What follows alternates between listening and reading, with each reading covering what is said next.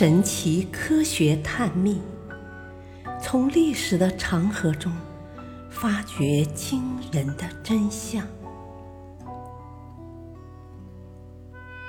第一步：失落的文明。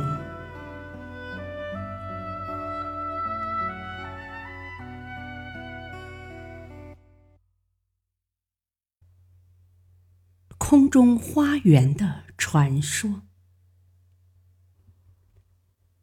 提起巴比伦王国，人们最先想到的，往往是被列为古代世界七大奇迹之一的空中花园。关于空中花园，有一个美丽动人的传说：新巴比伦国王。布尼贾尼撒二世娶了米底的公主安美伊迪斯为王后。公主美丽可人，深得国王的宠爱。可是时间一长，公主渐渐的面带愁容。尼布加尼撒不知何故，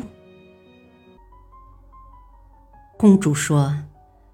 我的家乡山峦叠翠，花草丛生，而这里是一望无际的巴比伦平原，连个小山丘都找不到。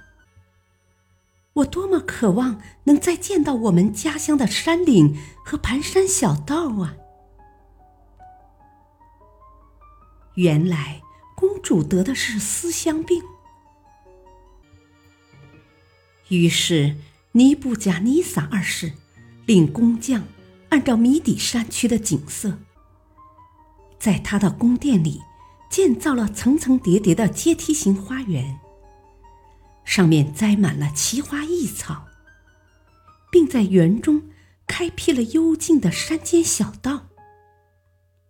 小道旁是潺潺流水，工匠们还在花园中央。修建了一座城楼，矗立在空中，巧夺天工的园林景色，终于博得了公主的欢心。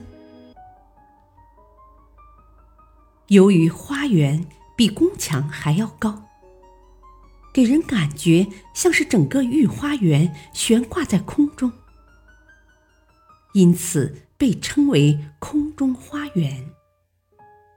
又叫玄苑。当年到巴比伦城朝拜、经商或旅游的人们，老远就可以看到空中城楼上的金色屋顶，在阳光下熠熠生辉。所以，到公元二世纪，希腊学者在品评世界各地著名建筑和雕塑品时，把空中花园列为世界七大奇迹之一。从此以后，空中花园更是闻名遐迩。令人遗憾的是，空中花园和巴比伦文明其他著名建筑一样，早已淹没在滚滚黄沙之中。或许，今天有人会怀疑：空中花园真的存在吗？史学界暂时还不能给出一个确凿的答案。史料中有关于空中花园的详实记载：空中花园是一座依次向上递减的平台式建筑。高达一百一十米，平台顶部先铺上用沥青粘合的炉材，再在漆上砌砖，最后铺上泥土，种植各种花草树木。人们还用巧妙的机械，从幼发拉底河中将水抽到空中。这些水不仅用于灌溉。还形成了溪流、瀑布等水景，壮丽无比。空中花园现在早已没了踪影。不过，历史上巴比伦确实曾与米底王国联姻，所以很多人相信空中花园的遗址就躺在幼发拉底河河底。据说，古希腊人安提巴特。曾于公元前三世纪慕名来到巴比伦城，见到了心仪已久的空中花园。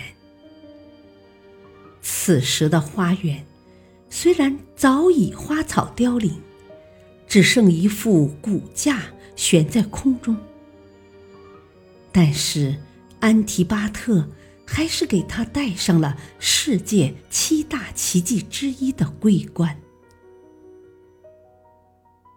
然而，也有人认为，这座花园实际上并非什么杰作，只是由于古代希腊没有特别高大宏伟的建筑，才使之成为古希腊人眼中的奇迹。事实上，流传至今的有关空中花园的记载，确实也几乎都是出自古希腊。古罗马作家及历史学家之手，这种说法也颇有道理。事实到底如何呢？目前还是一个谜。